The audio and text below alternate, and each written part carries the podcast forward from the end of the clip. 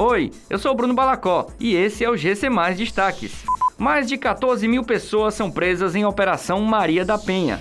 Erupção do vulcão que pode gerar tsunami no Brasil fica mais intensa.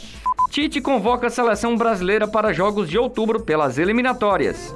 O Ministério da Justiça e Segurança Pública divulgou números da Operação Maria da Penha, lançada em agosto com o objetivo de enfrentar a violência doméstica contra a mulher e aprimorar o sistema de proteção às vítimas. Entre 20 de agosto e 20 de setembro, mais de 14 mil pessoas foram presas por violência doméstica, descumprindo medidas protetivas e demais crimes contra a mulher. Outras 40 mil medidas protetivas de urgência foram acompanhadas por policiais civis. A erupção do vulcão Cumbre Vieja, na ilha de La Palma, na Espanha, ficou mais intensa e entrou em uma fase explosiva nas últimas horas. Desde a semana passada, circula a informação de que uma atividade sísmica mais explosiva poderia gerar um tsunami que atingiria a costa do Brasil.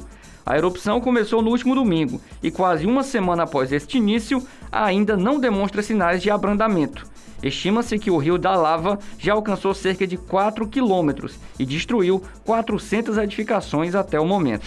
O técnico Tite convocou nesta sexta-feira a seleção brasileira para a data FIFA de outubro, quando a equipe disputará três rodadas consecutivas das eliminatórias da Copa do Mundo de 2022 contra Venezuela, Colômbia e Uruguai. A apresentação dos atletas e da comissão técnica está marcada para o dia 4 de outubro em Bogotá. O Brasil enfrenta fora de casa a Venezuela no dia 7 de outubro e a Colômbia no dia 10. Depois, no dia 14, recebe o Uruguai na Arena da Amazônia. Essas e outras notícias você encontra em gcmais.com.br. Até mais!